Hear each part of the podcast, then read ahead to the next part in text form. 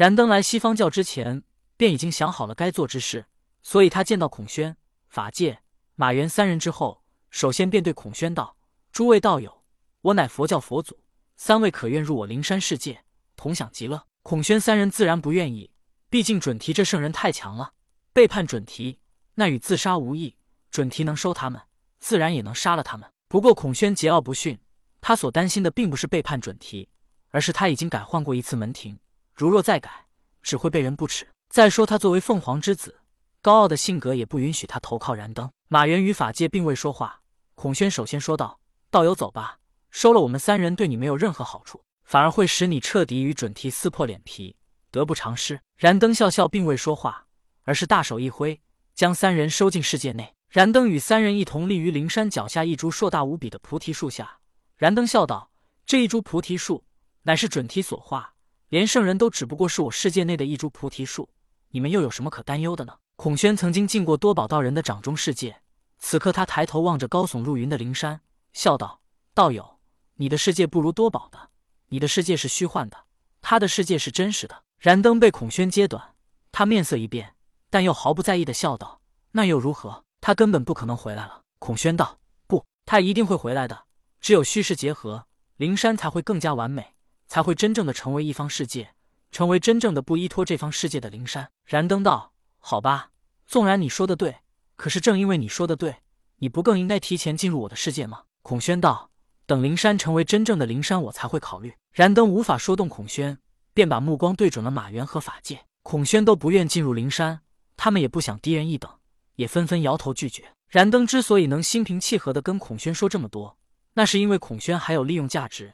可是马元和法界并没有，所以燃灯与他们说话就没这么好的脾气了，直接眼神一冷。他的世界虽然是虚幻的，但是在他的世界内，他就是独一无二的主宰。燃灯身上突然放出霞光，将马元和法界震飞了出去。同一时间，他们二人的心里一股恐怖的感觉蔓延全身。这是比准提更让他们感觉到恐怖和死亡的气息。燃灯风轻云淡的笑道：“被姜子牙杀死，你们还有转世的机会。在灵山被杀，我在一念间便能让你们灰飞烟灭。法界和马元当年不愿上封神榜，也不愿转世重修，所以这才愿意归顺准提。但同样也说明，他们贪生怕死，没有一身傲骨。如今他们从燃灯这里感受到了死亡的恐惧，无奈便说道：‘我等愿意入佛教。’燃灯笑道：‘识时务者为俊杰。’既然你们愿意入佛教，我今日便许你等成佛。后马元成为马元尊王佛，法界转生为其他太子，正得佛位。马元和法界虽然算是被燃灯强行掳来的，但为了拉拢人心，他们也算是第一个归顺佛教的。正所谓打一巴掌还要给一个甜枣，所以燃灯便许他们成佛。此时马元和法界还不知道成佛是什么，但形势不如人，便只能低头行礼道：“拜见教主。”燃灯这时又望向孔宣道：“你呢？”孔宣依旧摇摇头，燃灯不再说什么，话锋一转道：“纵然你如今隐藏的很好，可你还是被我看穿了，你早已经不是当初的你了。”当燃灯说到这里时，法界和马元仔细的盯着孔宣看了一下，发现他的胸部居然大了一些。马元突然意识到什么，高声道：“孔宣，你居然居然！”孔宣感觉到脸颊一热，但他的性格依然是高傲的，被看穿后并没有隐瞒，说道：“我的却变了。”正是因为被佛教弟子知道他是有男变女，所以桀骜的孔宣碍于颜面，虽然成为了佛母，但之后却从不在佛教出现了。孔宣过不了自己心里这一关，但是慈航道人心里却没这个负担。后来他入了佛教，化身成观音菩萨后，以女相示人，却从不在意，此为后话。燃灯并没有再纠结这些问题，而是说道：“不论外在如何变化，但我相信你的心不会变，你还是你。”顿了顿，燃灯又说道：“如今。”有一个更重要的任务要交给你，孔宣道：“我为何要听你的？”燃灯摇头道：“你不是听我的，而是遵从你自己的内心。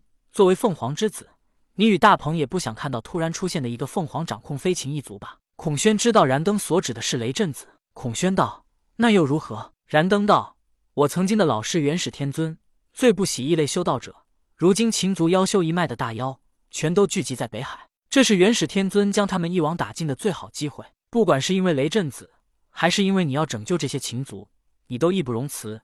你要将他们带来西方，否则只要他们留在东方，元始天尊依旧不会放过他们。孔宣不屑的一笑，道：“你曾为元始天尊弟子，元始天尊不会放过他们，你又怎会愿意呢？”燃灯道：“准提和接引愿意收结教这些异类弟子入教，我当然也可以收擒族妖修入我佛教。做了佛教教主之后，燃灯的心态变了，更多的不是考虑自己的修为，而是想的该如何提升佛教的影响力与势力。这就是所谓的不在其位不谋其政，若在其位必谋其政。孔宣无奈道：“好吧，你说动了我。”燃灯道：“去吧，去带上大鹏一起。凤凰只有你们二子，只有你们合力，才能与雷震子的凤凰之气抗衡。”说罢，燃灯便将孔宣送出了自己的世界。